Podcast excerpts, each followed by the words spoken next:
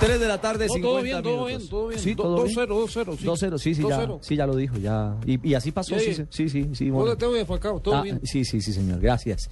Gracias. Lo que usted no contó y no sabía era el despelote que se estaba armando con la cuenta de Twitter de la Dimayor. ¿Cómo es la novela, Alejo? Hombre, resulta que la cuenta de Acolfutpro, que no es precisamente Acolfutpro, la Asociación Colombiana de Futbolistas Profesionales, el entre comillas sindicato de futbolistas, mandó un tuit a las 2 y 19.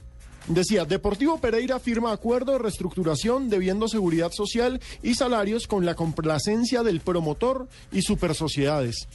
Y le responde la cuenta de la Dimayor a los cinco minutos diciendo, no gracias a ustedes, bandidos, promocionan a los jugadores que les pagan y conviene. ¡Puche, bandido! ¿Cómo? Eso respondieron en el Twitter oficial de la, La Dimayor. cuenta oficial de la Dimayor tira ese trino, Sí, a los cuatro minutos tira otro, resolución 026 de 2013.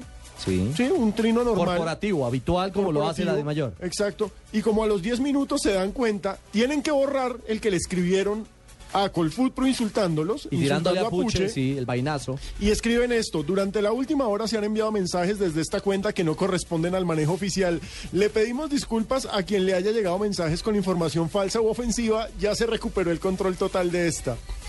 ¿Ah? Mm, ya. Me hackearon la cuenta. Di mayor. Bueno. Varillazo que iba ahí entonces. Uy, pero la frase, la voy a volver a leer. No gracias a ustedes, bandidos, a Colfutpro. Promocionan a los jugadores que les pagan y conviene. Puche, bandido.